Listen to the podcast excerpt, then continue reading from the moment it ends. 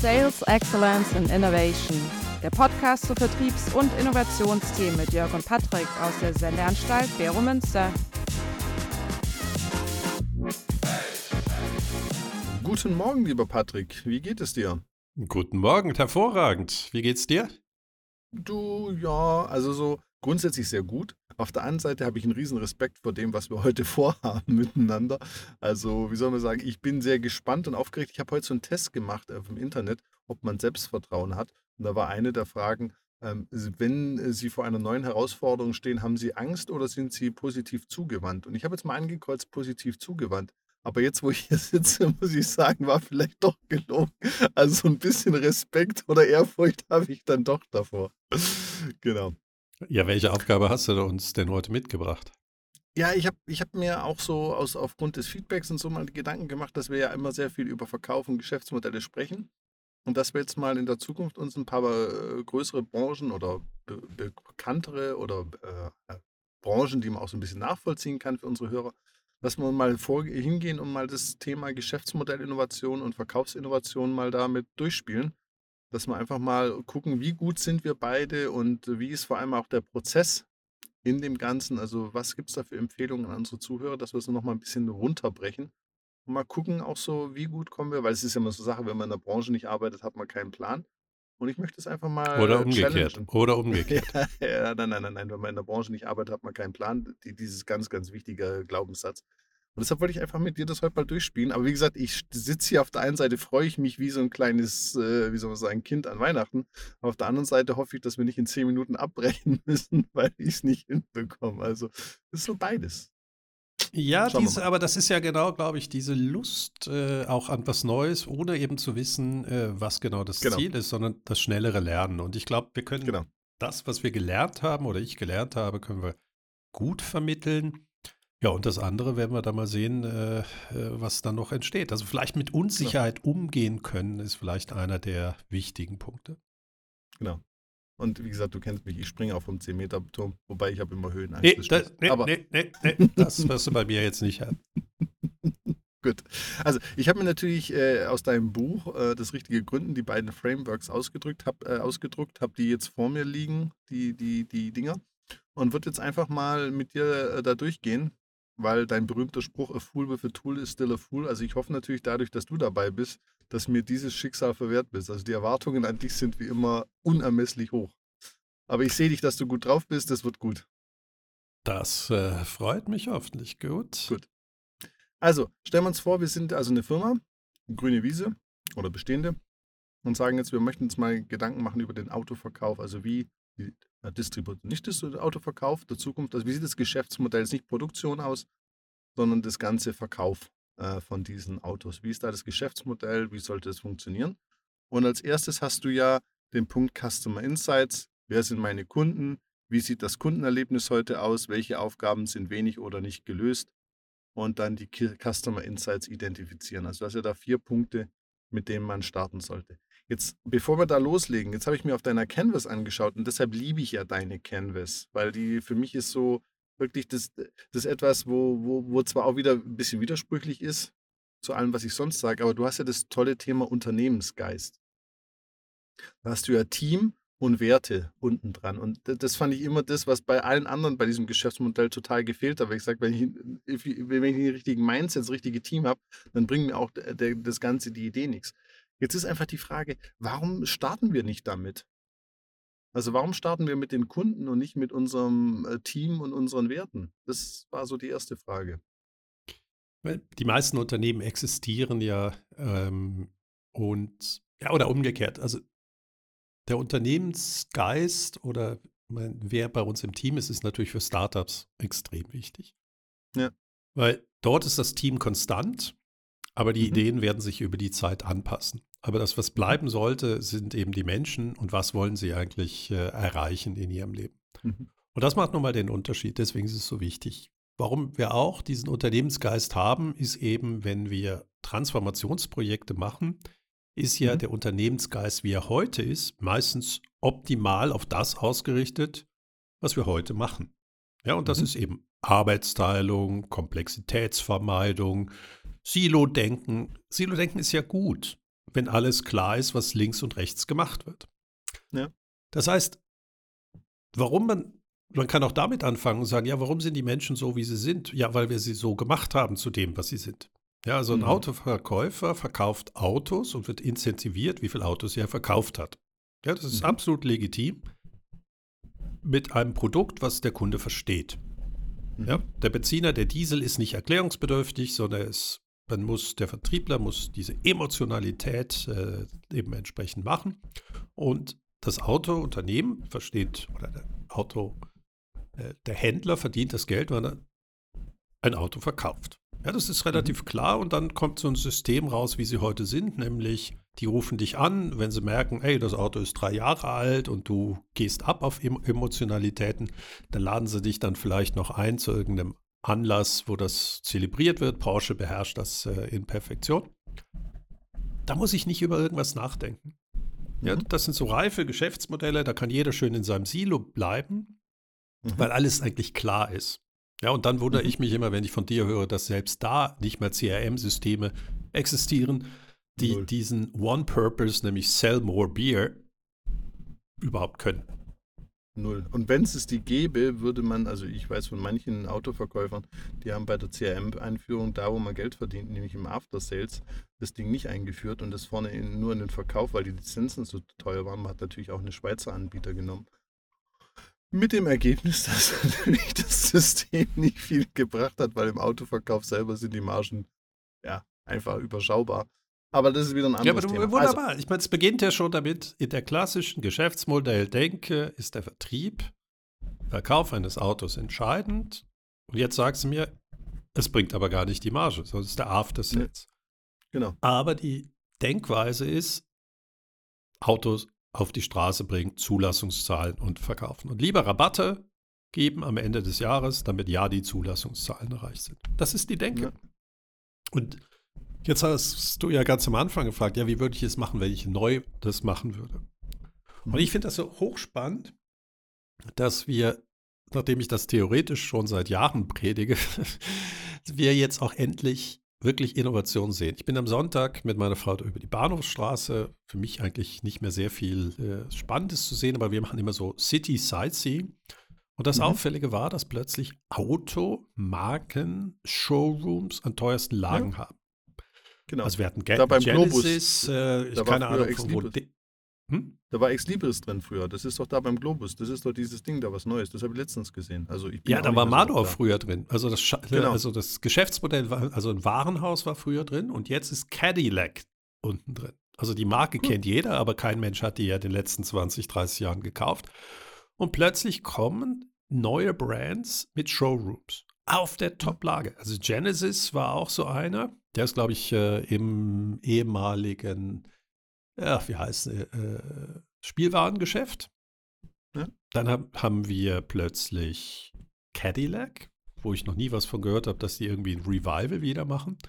Tesla war der erste, aber der ist ja in der Seitenstraße. Das heißt, Ja. plötzlich kommt das Auto näher an den Kunden. Also plötzlich, und die Frage ist, warum macht man das? Mhm.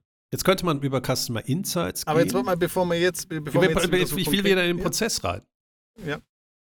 Oder worauf wolltest du? Ja, hin? aber ich wollte noch mal einen Schritt zurück jetzt in den Prozess. Also, wenn ich jetzt also den, den, den, also weil du, du startest ja eins mit Custom Insights. Also ich würde dann sagen, Schritt null wären für mich erstmal aufschreiben, was gibt es für Glaubenssätze aktuell in der Firma.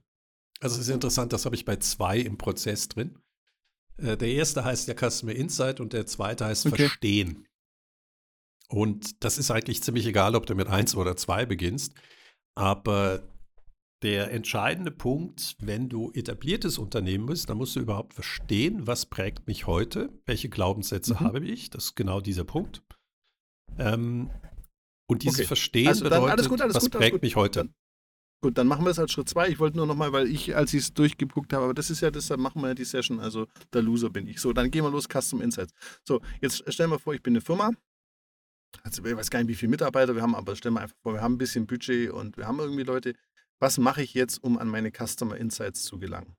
Gehe ich jetzt hin und äh, latsch durch die Innenstädte, wie du und deine Frau, mache ich eine quantitative Kundenbefragung. Also wir latschen nicht, aber außerdem Okay, waren wir also ihr seid, na, das schon ist, gut. Ja, das war. Entschuldigung, sorry, sorry, ich meinte hochdynamisches Powerpaar, das ist, das muss ich wirklich sagen, also ich bewundere euch ja für eure Aktivität, das war wirklich der völlig falsche Begriff, nehme ich sofort zurück, das trifft ja eher für mich zu. Also, zurück, also, was mache ich? Gehe ich hoch, äh, wie soll man sagen, äh, sportlich durch die Innenstadt und gucke mir das an, mache ich das qualitativ, äh, spreche ich mit einzelnen Kunden, mache ich Fokusgruppen, mache ich quantitativ, mache ich alles, mache ich da Stufen von, wie, wie, wie gehe ich da jetzt vor, um an solche Customer Insights zu kommen? Also das Erste, was wir ja schon mal vor längerer Zeit besprochen haben, ist ein Team aufbauen, was die Welt Mhm. eben anders sehen kann. Also sprich auch die neuen Dinge mit einer gewissen Freude überhaupt merkt. Das ist Mhm. vielleicht das allererste, was man macht. Mhm. Und der zweite Punkt ist, ich muss dieses Geschäftsmodelldenken nur machen, wenn sich was Fundamentales in meiner Branche ändert. Mhm. Und es muss irgendeinen Trigger geben. Und hier in dem Fall, warum wir den Automobilgeschäft so gerne dafür nehmen, ist die Digitalisierung des Autos. Alle reden über E-Mobilität.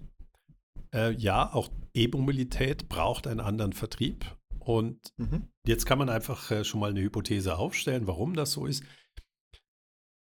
Es ist ein erklärungsbedürftiges Produkt. E-Mobilität kann man erst dann schätzen, wenn man es erfahren hat. Ja, das haben wir ja schon mal besprochen. Mhm. Und dieses Erfahren ist ja wirklich in zweifachem Sinne, dass man es gefahren hat, dann merkt man nämlich, Mhm. wie toll das sein kann, aber auch Mhm. mal das Laden erlebt hat und so weiter. Das sind alles Faktoren, die ich natürlich im klassischen Vertrieb nicht habe.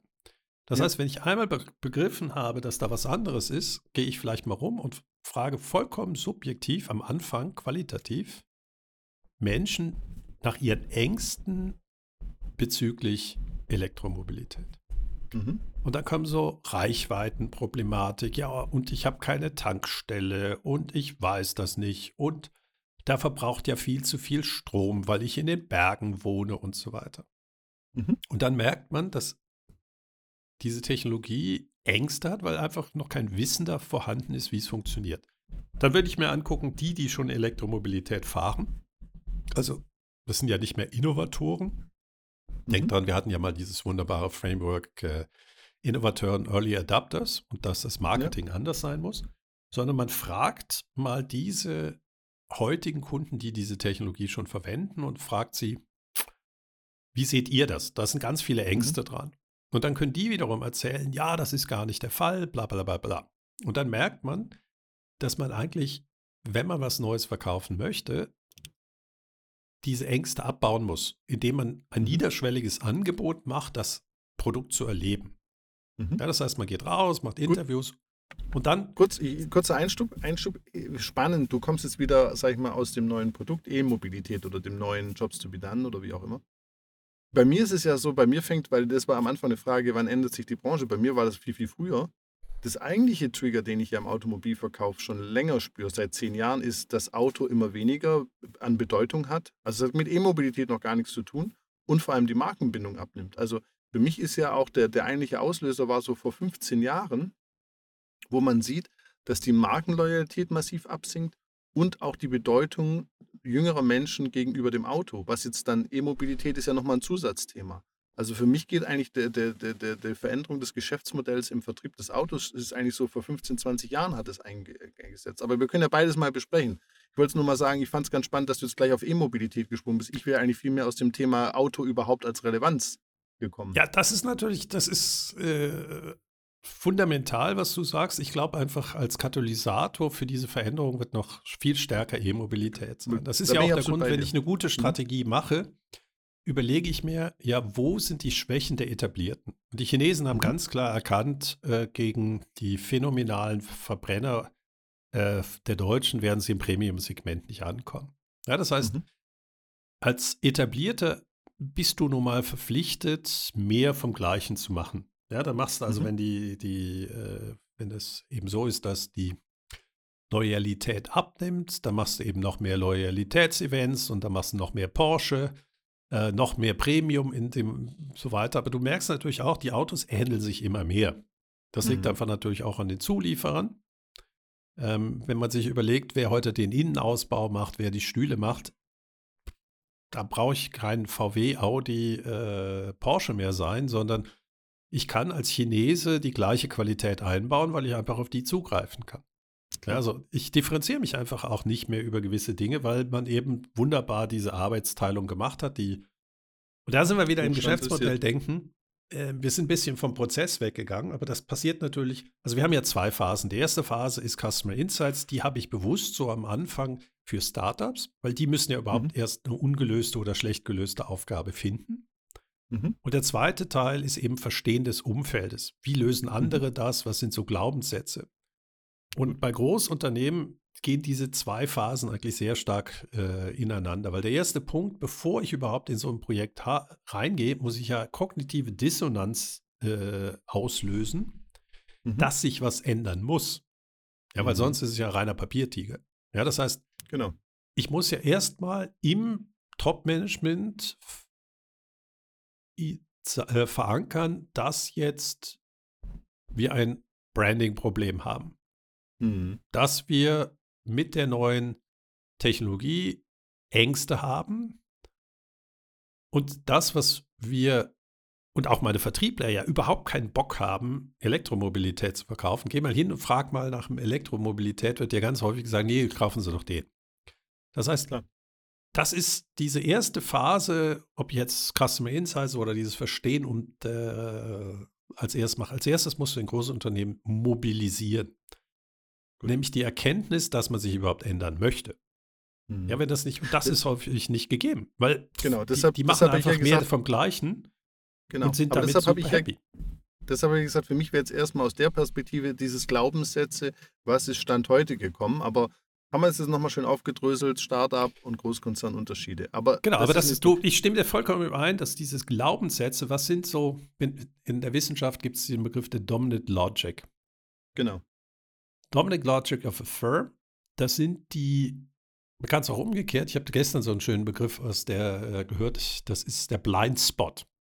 Ja, mhm. man macht sich schon gar keine Gedanken darüber mehr, weil das so dominante äh, Verfahren sind, dass man die gar nicht mehr hinterfragt. Also man ist da blind, genau. weil das ist ja so.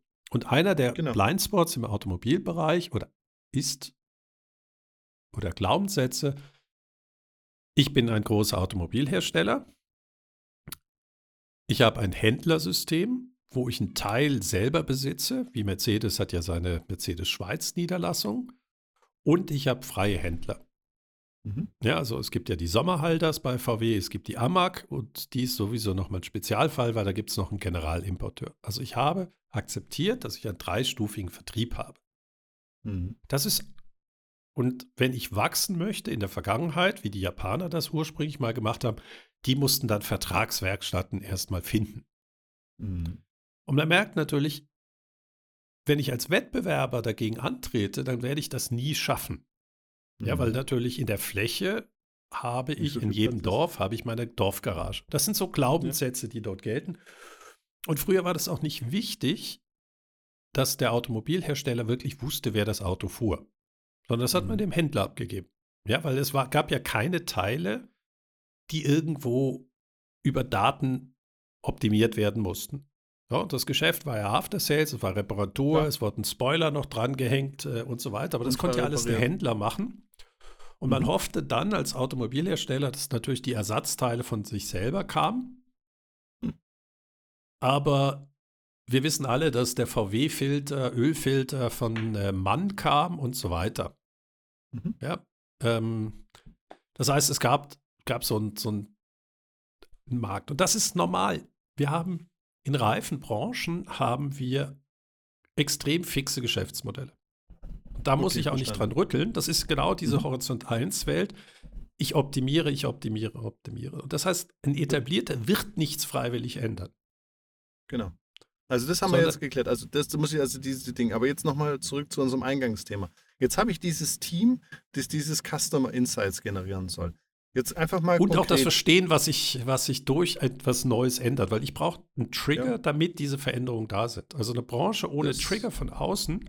Tesla ist deshalb spannend, nicht wegen der E-Mobilität, sondern es war ein Trigger, dass alle mal darüber nachdenken mussten, wie schafft es ein Unternehmen, was keine Kundenbeziehung hat, eine erklärungsbedürftige Technik, die auch nicht immer funktioniert, trotzdem zu verkaufen.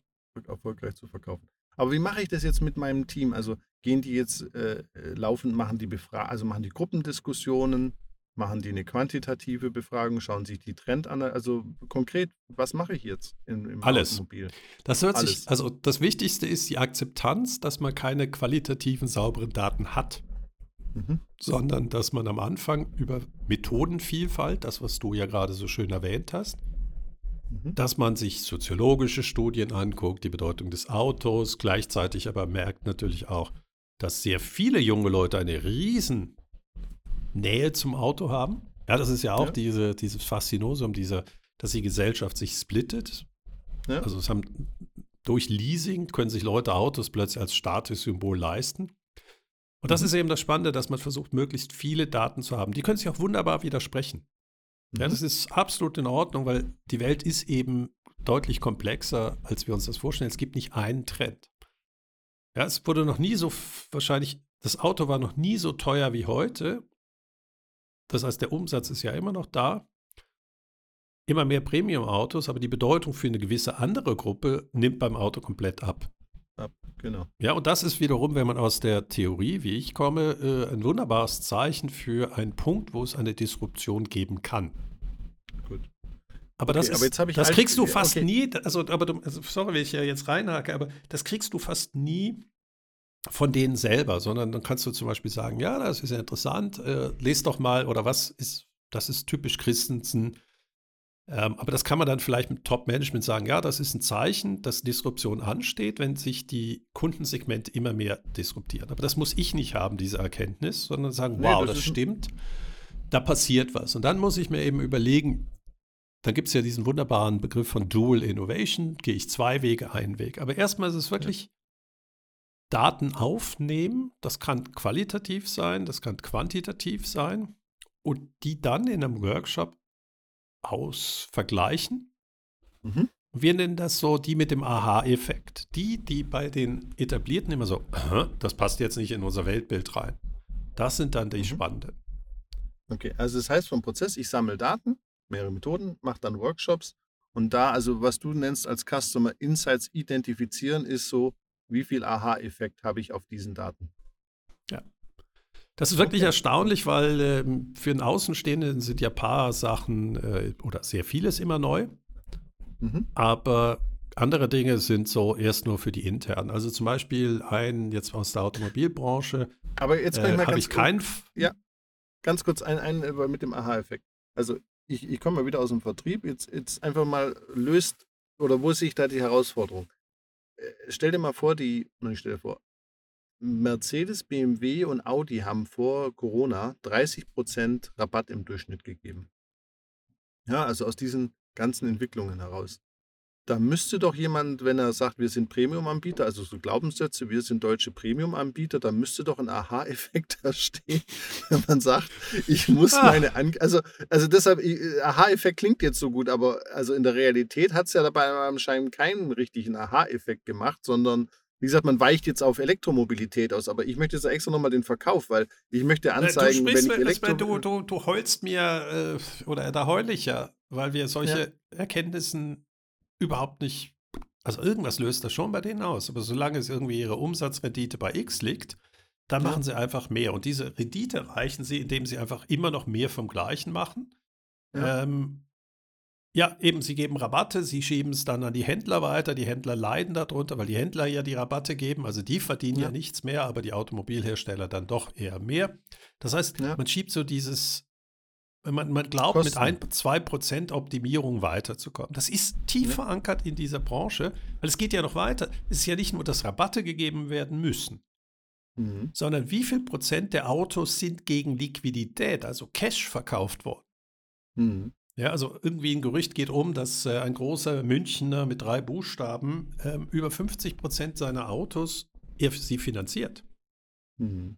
Das heißt eigentlich, das, was er als Umsatz bucht, ist gar nicht geflossen. Mhm. Sondern das kommt erst über die nächsten Jahre als Kreditrückzahlung oder Leasinggebühren. Das heißt, du gehst eigentlich ein Risiko ein. Also dein Kerngeschäft funktioniert schon gar nicht mehr mit die Leute sind gar nicht bereit, für das Auto Geld zu zahlen, sondern sie sind höchstens bereit, das über ein Leasing aufzunehmen. Auch das scheint keine kognitiven Dissonanzen auszulösen. Ja.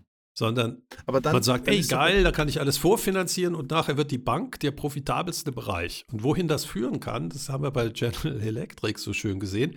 Die hatten ja GE Capital gegründet und die Kraftwerke wurden eigentlich nur noch über Verträge äh, finanziert von GE Capital. Ähm, und der Jack Welch galt als der größte Manager, weil er so tolle Geschäftsmodellinnovationen wie eben diese Bank erfunden hat. Habe ich auch damals so gesehen, bis man dann feststellte, da sind Verträge abgeschlossen worden, die 15 Jahre später, und Kraftwerk läuft nun mal so lange, das Unternehmen ruiniert. Ja, weil Mhm. dann irgendwas passiert. Das heißt, man versucht eigentlich durch solche Umgehung oder nicht Umgehungsgeschäfte, das ist falsch, aber durch solche äh, Finanzierungstools sehe ich gar nicht mehr, ob mein Kernprodukt eigentlich noch gebraucht wird. Genau. So, und Aber jetzt, jetzt sind wir natürlich in der tiefen Diskussion, wo wir überhaupt noch nicht bei Innovation sind, sondern wie viel will ich mich eigentlich ändern? Genau, aber jetzt auch, was sind die Indikatoren? Weil eine Sache hast du ja gesagt, ich nehme jetzt also so ein Team und die gucken sich jetzt vom Kunden, weil da steht ja Customer Insights oben dran. Das heißt also, ich gucke mir vom Kunden an und sehe zum Beispiel, Markenloyalität nimmt ab, das und das und das. Aber ein anderer Indikator, und das sehe ich immer mehr in Firmen, bei mir haut ja auch jeder Zweite entgegen, unsere Firma läuft ja gut. Aber wenn du mal genauer hinschaust, wie läuft die Firma gut, indem man eigentlich den finanziellen, das, das, das, sag mal, das, das stagnierende Geschäftsmodell erst eine Indikation, man gibt den Druck an Partner ab. Also wie du gesagt hast, die Autohersteller an die Händler. Das ist eine Indikation, dass mein Geschäftsmodell Absolut. oder meine Strategie ist. Und das andere ist dieses, wenn ich jetzt nicht Lidl und Aldi bin, es gibt ja Firmen, die haben eine Kostenführerstrategie, die gucken immer auf die Kosten, aber dass ich als Differenzierungs-Premium-Anbieter hingehe und immer mehr auf die Kosten schaue. Und das ist eigentlich für mich so, als ich das durchgespielt habe, so zwei Indikatoren. Ich habe eigentlich den Indikator außen vom Kunden, da ändert sich was. Und ich sehe eigentlich schon seit einer gewissen Zeit in meiner Firma, dass die Antwort darauf ist, diesen, dieser Veränderungsdruck auf entweder externe abzuwälzen oder und äh, massiv an der Kostenschraube zu äh, sehen. Und ich glaube, diese zweite Geschichte mit äh, diesen, diesen, diesen internen Entwicklungen, das kommt ein bisschen zu kurz, wenn ich das so bisher, oder sehe ich das falsch? Äh, Du sprichst, eben eine der spannenden Sachen ist genau, es gibt ja dieses Drei-Phasen-Modell von der Dynamics of äh, Innovation. Bei Atterbeck hatten wir Mhm. auch schon mal angesprochen, die fluide Phase, die mittlere weiß ich gerade nicht und die mittlere ist natürlich die äh, Mature-Phase und dazwischen ist eben dieses dominante Design, das eine Branche definiert. Und es ist so, sobald eben klar ist, wie das Geschäftsmodell aussieht, gehe ich in reine Optimierung. Ja. Das heißt, die Signale, die du gerade gesendet hast, ist überhaupt nichts Schlimmes, wenn das Geschäftsmodell noch nicht kaputt ist und ich immer noch einen Differenziator habe, dass ich noch eine gewisse Überrendite habe. Das ist aber eigentlich alles Merkmale von reifen Branchen. Reife Branchen zeichnen sich eben dadurch aus, dass ich nur noch die kleinen Bereiche optimiere. Und das ist ja dann in Ordnung, Achtung, wenn ich ja Patrick, immer noch. Geld verdiene. Ja, aber Achtung, jetzt gehen wir nochmal aufs Autobeispiel. Aus meiner Sicht ist ja das Geschäftsmodell dann okay, wenn jetzt, äh, nehmen wir mal VW und eine Amag, wenn beide im Zeitablauf gleich oder mehr verdienen. Aber was ja passiert ist, dass das der, der VW äh, gut verdient und die Amag immer weniger. Und das ist ja so auch so eine Indikation, dass sich da was ändert. Also für mich ist es so, was sind denn so Signale? Weil wir haben gesagt immer Customer Insights. Da bin ich ja absolut bei dir. Kundenorientierung ist ja mein Thema. Aber ich sehe eigentlich auch schon in den Firmen, dass ich eigentlich auch aus einer Firmenentwicklung argumentieren kann. Nicht aus einer Optimierung, dass wir, dass, eine, dass, dass wir effizienter werden, dass wir Kosten einsparen. Das meine ich nicht. Sondern dass eigentlich unser Fokus im Moment immer mehr darauf geht, gerade unsere Partner mehr rauszuquetschen und auch, dass wir eigentlich immer nur noch auf die Kosten schauen und uns gar nichts Neues mehr einfällt, beziehungsweise die Preise erhöhen, die Rabatte immer größer werden. Also wenn ich solche Entwicklungen habe, Ja, das sind absolut, ja du auch besprichst, Signale. das ist, das ist absolut der richtige Indikator. Es gibt Gut. dieses äh, Alice in the Wonderland, äh, wo sie Mhm. die Türe öffnet, oder auf Englisch der, der Red Queen-Effekt. Mhm. Und Alice kommt in dieses Wunderland und neben ihr ist eine Spinne und sie müssen rasen, rasen und das sind genau solche Faktoren, Gel äh, Kosten senken, Rabatte geben und so weiter und sie kommen kein Stück vorwärts. Mhm. Und das ist genau dieser, ähm, wenn du, andere nennen das Red Ocean-Effekt. Das heißt also, du bist immer am Rotieren, aber kommst eigentlich nicht voran. Du bist immer Genau. ausgelastet. Und das ist eben genau, wo nur Effizienz im Mittelpunkt steht, aber du wirst nie besser. sondern mhm. es ist, ist im Red Ocean, also äh, wie das äh, die beiden von Blue Ocean Strategy äh, definiert haben, dass wir eigentlich in einem Blue Ocean sein sollten.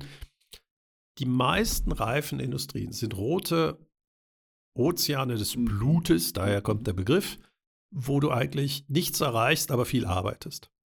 Mhm. Und die Frage ist eben, wann ist mein Punkt erreicht, dass ich auch die Veränderungsbereitschaft habe, aus in ein Blue Ocean hineinzugehen.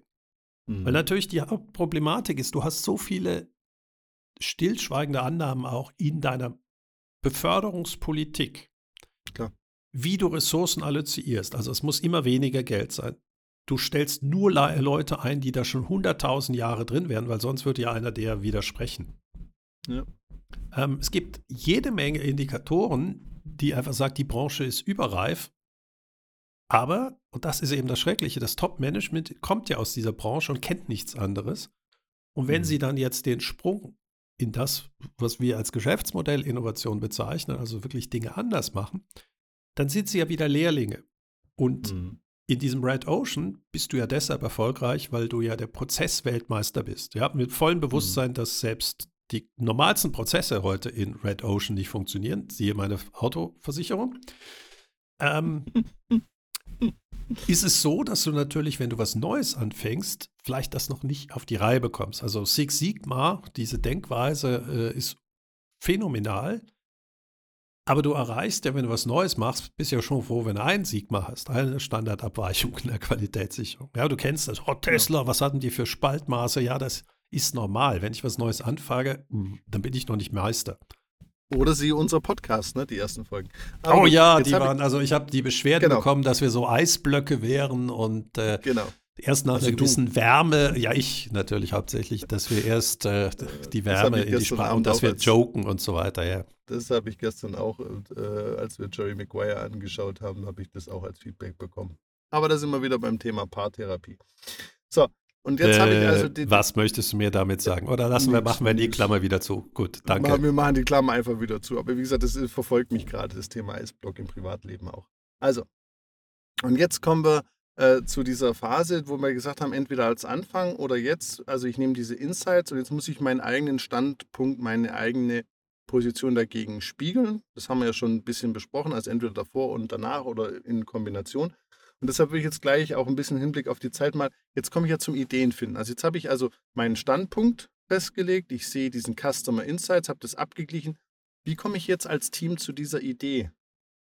Du bist mir fast schon zu schnell gesprungen, weil Immer. viele, viele Ideen entstehen eben auch in dem Verstehen, was drumherum ist. Also ich bin mhm. ja ein Riesenfan davon, auch Technologie zu verstehen. Jetzt, wir wollten ja nicht nur den Prozess, sondern wir wollten das mal in der Automobilbranche machen. Und es sind nochmal zwei Dinge, die das komplett ändern. Äh, alle reden über Elektromobilität, die löst Ängste aus, aber das wirklich Entscheidende ist ja, dass das Auto ein digitaler, vernetztes Objekt wird, was irgendwann mhm. vielleicht sogar autonom handeln kann. Mhm. Und da muss ich mir natürlich überlegen, kann mein heutiger Vertrieb eigentlich die Kundenbeziehung über die Nutzungsdauer überhaupt darstellen? Ja, das, mhm. das heißt, bevor ich zu einer Idee komme, muss ich ja überhaupt merken, dass ein digitales Produkt nicht mehr das gleiche ist wie ein analoges, was ich eben wunderbar über einen dreistufigen Vertrieb verkaufen kann. Ja, und das ist mhm. ja nicht nur beim Auto so, das ist bei der Heizung so.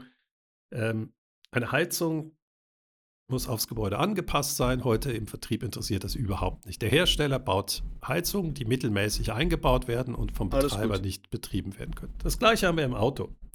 Das heißt, diese Erkenntnis, bevor ich dann Innovationen habe, muss ich diese Erkenntnis haben, dass ich vielleicht ein Vertriebssystem brauche, was nicht auf den Abverkauf ausgerichtet ist, sondern über die Nutzungsphase eine langfristige Beziehung aufbaut. Und jetzt merkst okay. du schon, ich nenne das gar nicht mehr After Sales, nee, sondern über Daten Beziehung. eine Beziehung aufbauen. So, und wenn ich das genau. formuliert habe, das Deswegen ist es so wichtig, man muss dann all diese unglaublich vielen Insights, die man hatte und äh, kognitiven Dissonanzen und Aha-Effekte, muss man dann, was wir Standpunkt nennen, warum wir uns ändern müssen. Also wir formulieren eine Karte, wo drin steht, aus diesem und diesem Grund müssen wir uns ändern. Okay. Ja? Und jetzt kommt, jetzt kommt mein Punkt als Verkäufer. Bevor die Ideen kommen. Ja, ja, verstanden. Aber jetzt komme ich als Verkäufer. Also von der Transaktion zur Zeit ist es ja Transaktion. Du latschst rein, nimmst ein Auto mit und hörst dann von drei Jahren später Das wieder. Latschen, das ist so ein schönes deutsches Wort, ja. Aber Gut, also genau, du, gehst in, in, du gehst in dieses Ding rein, triffst einen jungen Menschen mit vielen Tattoos, äh, kriegst deinen Autoschlüssel, freust dich. Ich habe zum Beispiel noch einen Friseurgutschein bekommen. Nee, den hat meine Frau. Ich habe einen Salzstreuer oder so ein, so ein Ding für Pommes frites. Also wir können so Pommes, so, so. aber jetzt lassen wir das, also weiß auch nicht warum. Aber das hab, haben wir bekommen, habe das Auto, fahre mit rum und dann komme ich halt zum Winterreifenwechsel. Und jetzt soll ja die Beziehung aufgebaut werden. So, jetzt kommen wir mal auf den Blick Ver Vertrieb. Das heißt doch aber, es geht ja nicht so sehr darum, jetzt zu sagen, ich baue jetzt irgendein Tool, was jetzt besser verkauft oder so, sondern ich muss ja eigentlich dann wieder unserem Jan Wieseke folgen, sagen, okay, das Auto sendet Daten, ich baue dann Services, die dann wieder dem Kunden einen Mehrwert bieten und die dann der Vertriebler oder der, der ja gar nicht mehr verkauft, sondern das wird ja eigentlich dann mein Service-Konfigurator, mich unterstützt bei der Nutzung vom Auto. Also Beispiel, wo finde ich einen tollen Kaffee, wenn ich unterwegs bin?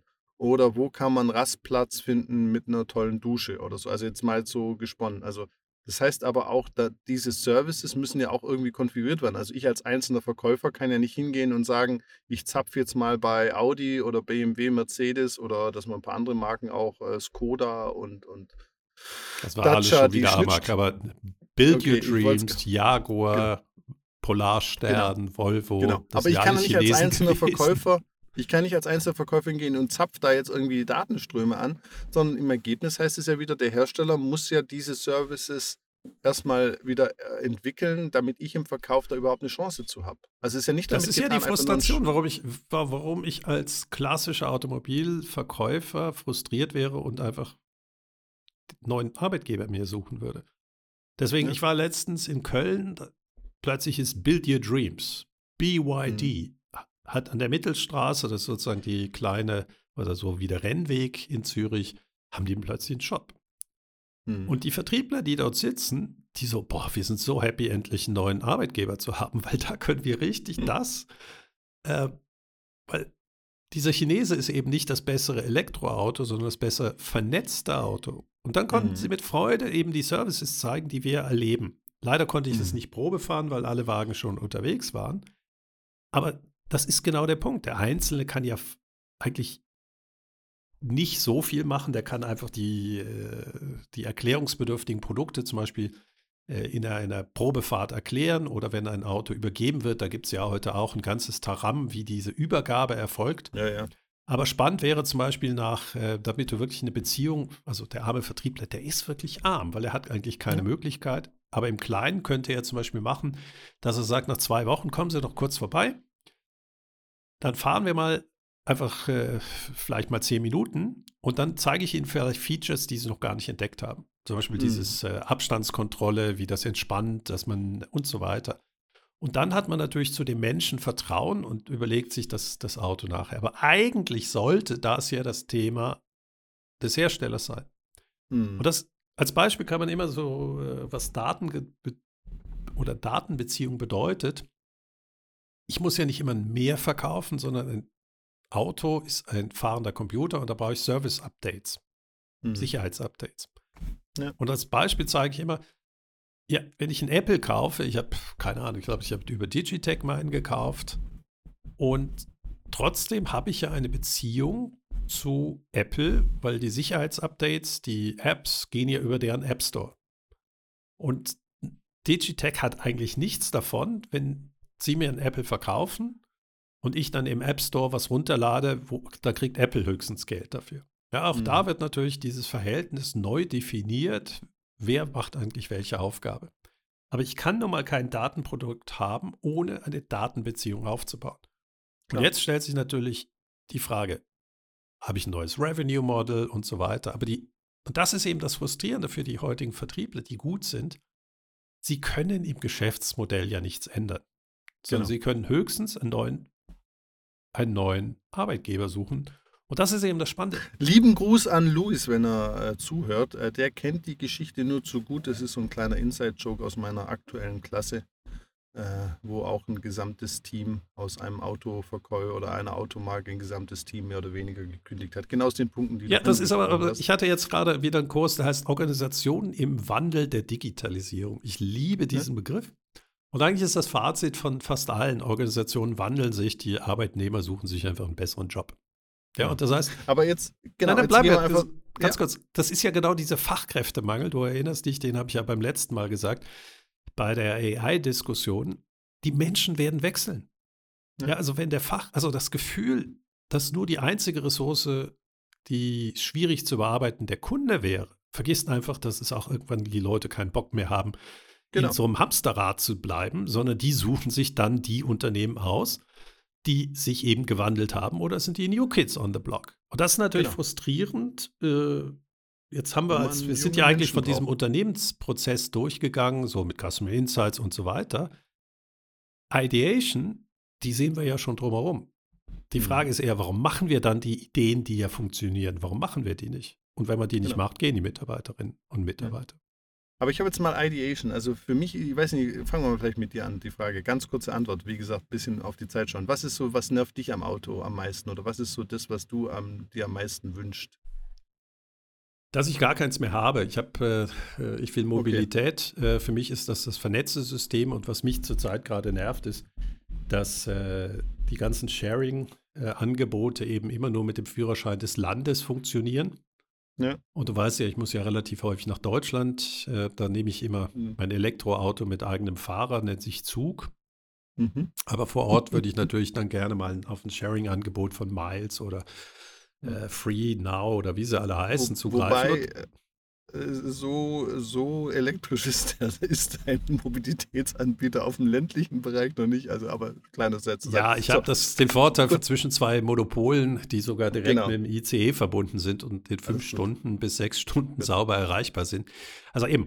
Ähm, also gut, aber jetzt nehmen wir mal dich. Also das wäre zum Beispiel Thema für mich nervig. Das andere ist, ähm, ich würde mich gerne in ein Auto setzen und eigentlich die Planung die ich schon in meinem äh, Handy ja gemacht habe über Google Maps, mhm. dass sie einfach aufs Auto übertragen wird. Ich würde mir wünschen, im Kauf, wenn ich ein Auto kaufen müsste, dass ich das erleben könnte.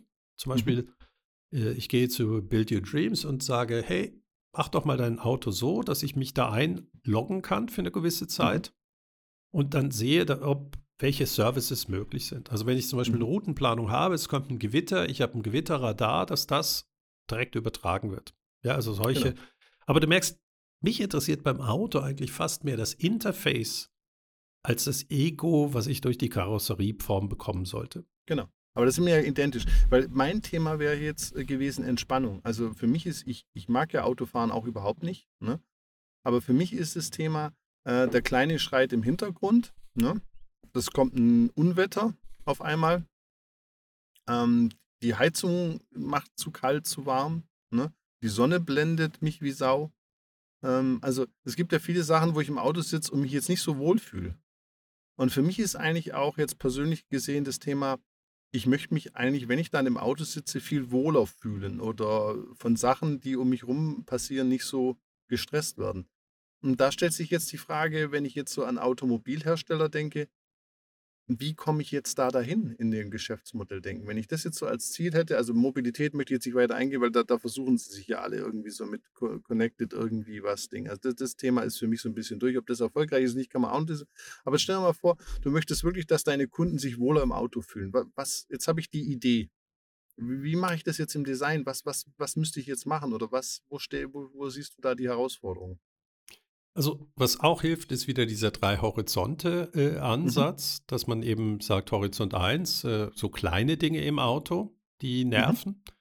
Mhm. Ähm, zum Beispiel äh, äh, eben dieses Wetterradar. Das sagt Regen zum Beispiel oder die Sonne steht so und, das, und die Sonnenblende bei mir, die geht, weil ich so größer bin, die geht nicht so richtig. Also entweder sehe ich nichts oder die Sonne knallt mir voll rein. Also kann ich mit Sonnenbrille lösen, aber auch nicht so cool. Ne? Dann, wie gesagt, der Kleine schreit hinten und Ding. Und dann auch, weil du gesagt hast, dass, dass mein Smartphone nicht direkt das überträgt und dass dieses, wenn ich es andocke, verliert wieder vorne dann die Map bei mir im Auto. Also ist auch noch nicht so super gelöst. Aber was mache ich jetzt als Firma? Was, was ist denn die Konsequenz daraus, wenn ich da hin will? Also da beobachtest du als erstes eben so Familien, weil du hast es ja wunderbar mhm. beschrieben, sind äh, Du hast ja verschiedene Szenarien. Eins ist Familie, Happiness. Deswegen, also mich wundert, dass ja. du einfach noch nicht äh, die ganzen Kinder-CDs kennst, die hinten eben einlullend sind äh. und die du als Erwachsener überhaupt nicht mehr verträgst irgendwann. Ja, wirklich? Ja, ja, das, Ich, das äh, irgendwann kommt ein ich Alter, alle. wo die. Aber mein Auto kennt die nicht. Also das Thema ist ja, Ja, ich genau, aber das ich ist ja kann genau- die ja aber das- manuell steuern, aber ich habe ja, das Auto hilft mir ja nicht. Also ich kann ja, alles, das ist ja das, aber das das, ist ja das Schizophrene, dass das Auto das Gefühl hat, sie, so, sie sollten dann auch noch die Master der Musik sein. Das ist Mhm. nochmal Spotify oder ein anderer, wo du Szenarien eingeben kannst. Diese Übergabe der anderen Sachen. Andere Sachen wundere ich mich, dass du das äh, noch nicht so äh, oder so stark gemerkt hast. Dieses von der Welt abkapseln Mhm. und Ruhe bekommen, das ist ja einer der Kerninnovationen der Automobilbranche der letzten zehn Jahre gewesen. Mhm. Ähm, wie viel Geld investiert wurde, damit man ja nichts von außen hört und dass man Mhm. dann mit 80 durch die Innenstadt fährt und dann nicht mehr merkt, dass man 80 fährt. Also das Auto ist ja viel leiser innen drin geworden. Deswegen hat man ja extra Auspüffe nach außen, dass man zeigt, man ist halt ein Sportmodus. Das heißt, es wurde ja unheimlich viel in dieses Concon-mäßige investiert, weil ganz viele sagen, ÖV ist schrecklich. Ja, da sind, bin ich ja mit anderen Menschen unterwegs und so weiter. Das heißt, diese interne Wohlfühlatmosphäre mit fünf äh, verschiedenen Kaffeehaltebechern, das ist ja genau dieses Wohnzimmer-Approach. Da ist ja irre viel rein investiert worden. Das können auch Automobilhersteller. Wo sie eben sich schwer tut, ist, dass eben das Interface von dir als Mensch mehr ist als der Sitz, der Sound, sondern das ist, wie ich eine ruhige Route finde, Mhm. ähm, wie ich meine Musik auf mein Auto übertrage, also genau diese digitalen Komponenten, äh, dass im Navi eben nicht ein Zusatz ist, sondern das Hauptthema eigentlich ist, nämlich das, wie komme ich mit welchem Modus zum Kunden. Da kann ich mir dann sehr vieles überlegen. Und dann würde ich Aber- eben wirklich Horizont 1, 2 und 3 machen. Mhm. Ähm, weil drei, es kommen ja genau die Frage, muss ich das Auto noch besitzen und so weiter. Aber dass man sagt, okay, was könnte man im Kleinen machen bis zum Großen. Und auffällig ist wirklich, dass die kleineren Automobilhersteller, oder klein ist jetzt äh, immer nur die Frage des Egos, aber die Premium-Hersteller haben das Gefühl, sie müssten alles dominieren. Mhm. So ein äh, äh, Stellantis, äh, also sprich, glaube ich, das ist Fiat, Renault, Peugeot, die Ja. akzeptieren zum Beispiel viel mehr, dass Google die Oberfläche sein wird. Ja, sie kaufen dann sozusagen Google äh, als Oberfläche, Auto, und dann ist es eben im Android komplett durchoptimiert. Oder ich, ich habe mit dem iPhone, weil die haben schon aufgegeben, dass sie das überhaupt je machen könnten. Ja. Und das ist natürlich dann eine Horizont 2 Innovation, zu sagen, wir wir haben schon verloren dieses Rennen und akzeptieren jetzt, dass wir eigentlich die Hardware-Interface sind für die Software, die von anderen geschrieben wird. Ja, Genau. aber das sind natürlich fundamentale Fragen, die auf verschiedenen Ebenen zu diskutieren sind. Also als Vertriebler äh, fühlt man sich dann natürlich so, ja, schön, dass ich die Idee hatte, aber umzusetzen wären sie ja auf ähm, Strategieebene des Automobilherstellers. Absolut. Aber wenn ich jetzt mal hingehe, für mich, also du hast ja alles richtig, wird leiser, Kaffeebecher, aber was ja eigentlich für mich jetzt fehlen würde, ist ja eine Bewertung. Also sitze in meinem Stuhl und da kommt die Frage, fühlen Sie sich bequem? Dann drücke ich Nein. Dann schlägt ihr mir eine andere vor. Das ist immer wieder bei Artificial Intelligence. Fühlen Sie sich jetzt wohl? Nein. Wollen Sie mehr das? Wollen, also die Interaktion fehlt ja. Also ich kann mit meinen Schiebereglern jetzt 1000 Sitzpositionen irgendwo eine finden, ne? aber das Ding kann ja nicht, kann kein Feedback geben, sozusagen. Kann er nur den Ich Schieberegler. finde ich find das, find das absolut spannend, weil die Idee hatte ich zum Beispiel noch gar nicht. Ja, und ich habe schon viele Ideen gehabt, aber deswegen Ja, hat ich man wollte ja auch sagen, genau deshalb, deshalb machen wir das ja auch zusammen. Genau. Ich würde natürlich nie den Menschen fragen, sondern ich würde ihn über Daten beobachten, aber man könnte eben beides machen. Also zum Beispiel, warum Eben, sitzen Leute auch so okay, und genau. so? Genau. Oder in Ähm, meiner Größe ist das der beste Sitzposition. Das kann man auch machen. Also ja, vorschlagen. Oder eben.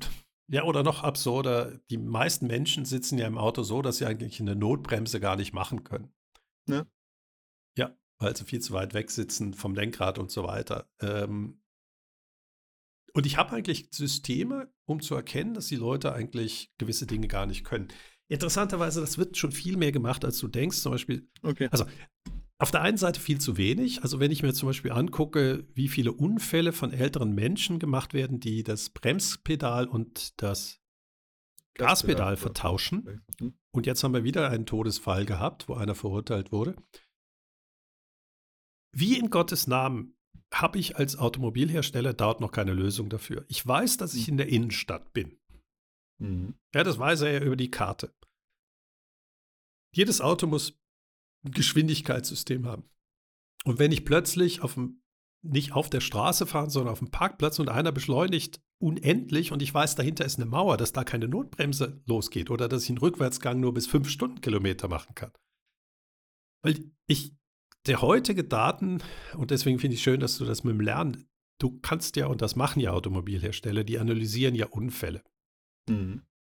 Dass dort noch keine Lösung entwickelt wurde. Und dann ist natürlich, das ist jetzt die, die Sicherheit, aber zum Beispiel, es gibt Automobilhersteller, die messen, wie du fährst mhm. und wie ihr Assistenzsystem das machen würde. Und dann lernen sie, das Assistenzsystem besser einzustellen. Also das, was mhm. wir beim, äh, über AI diskutiert haben, Trainingsdaten, wo kommen die her, kann ich natürlich auch aus dem Echtzeitverkehr haben.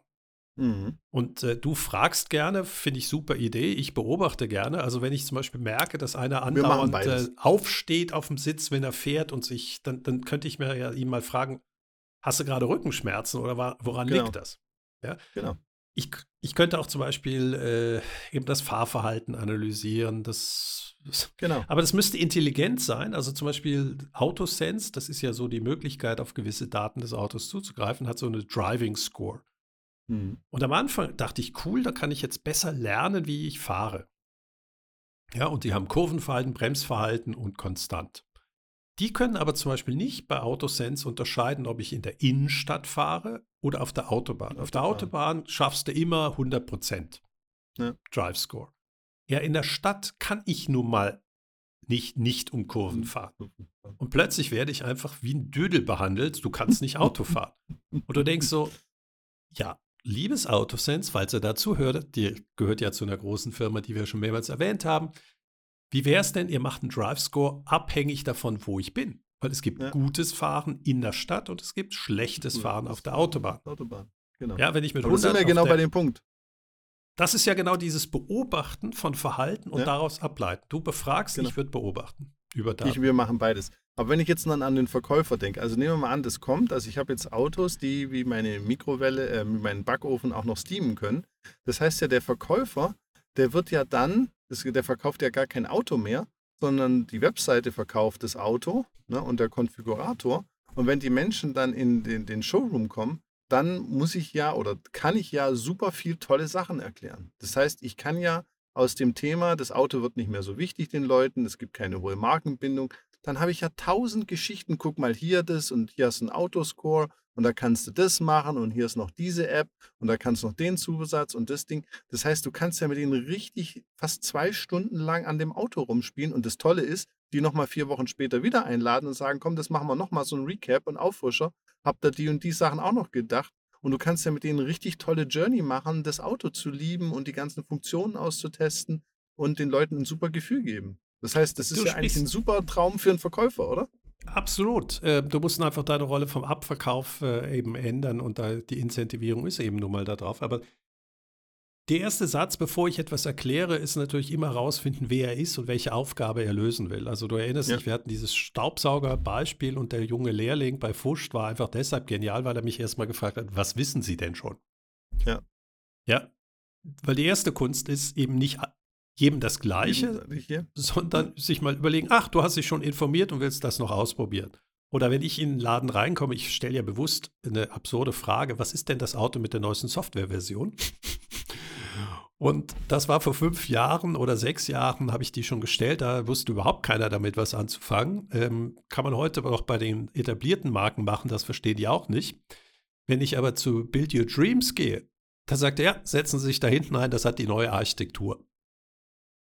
Ja, und damit hat er mich verstanden. Ja, ja, weil ich werde mich nicht über Leistungswerte äh, und Design informieren, sondern mich interessiert dieses Interface. Und das heißt, die erste ja. Kunst, jetzt sind wir zwar nicht mehr bei der Innovation, wo wir ursprünglich mal herkamen, sondern du kannst auch im Kleinen, das erste Gespräch ist immer, warum ist der Kunde in deinem Laden? Was möchte er? Will er inspiriert werden? Will er Informationen haben? Ist er schon informiert und will jetzt äh, Bestätigung haben? Hat er schon was, also das Auto ist gekauft und ähm, ich kann ihm jetzt über die Features, die er noch nicht kennt, auch wirklich sagen, wow, da habe ich ja noch einen Wow-Effekt dahinter. Die Kunst des Vertrieblers ist zu verstehen, warum kommt der, der Mensch gerade in den Laden.